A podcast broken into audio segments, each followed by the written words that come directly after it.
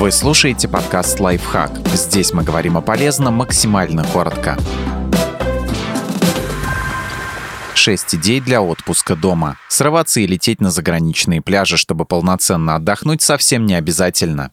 Играйте в компьютерные игры. Игры могут надолго затянуть и подарить незабываемые впечатления, так что если вы не знаете, чем занять себя в реальном мире, самое время отправиться в виртуальный. Читайте книги. Чтение расширяет кругозор и прокачивает память, концентрацию и фантазию. Книги развлекают, но в то же время заставляют задуматься. Обратитесь к качественной художественной литературе медитируйте. Это интересно, помогает сконцентрироваться или наоборот расслабиться, а еще упорядочивает мысли. Существует огромное количество техник медитации. Классическая медитация требует некоторого терпения и умения сидеть на месте, не отвлекаясь на внешние раздражители. Если вы не поседа, для вас найдутся альтернативные способы.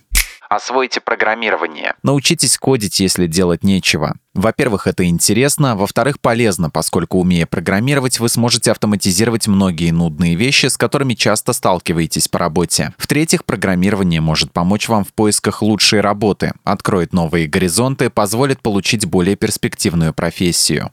Ведите дневник. Описывайте то, что чувствуете, о чем часто вспоминаете и чего хотите в будущем. А пару лет спустя откройте свои записи, прочитайте и уроните скупую слезу ностальгии.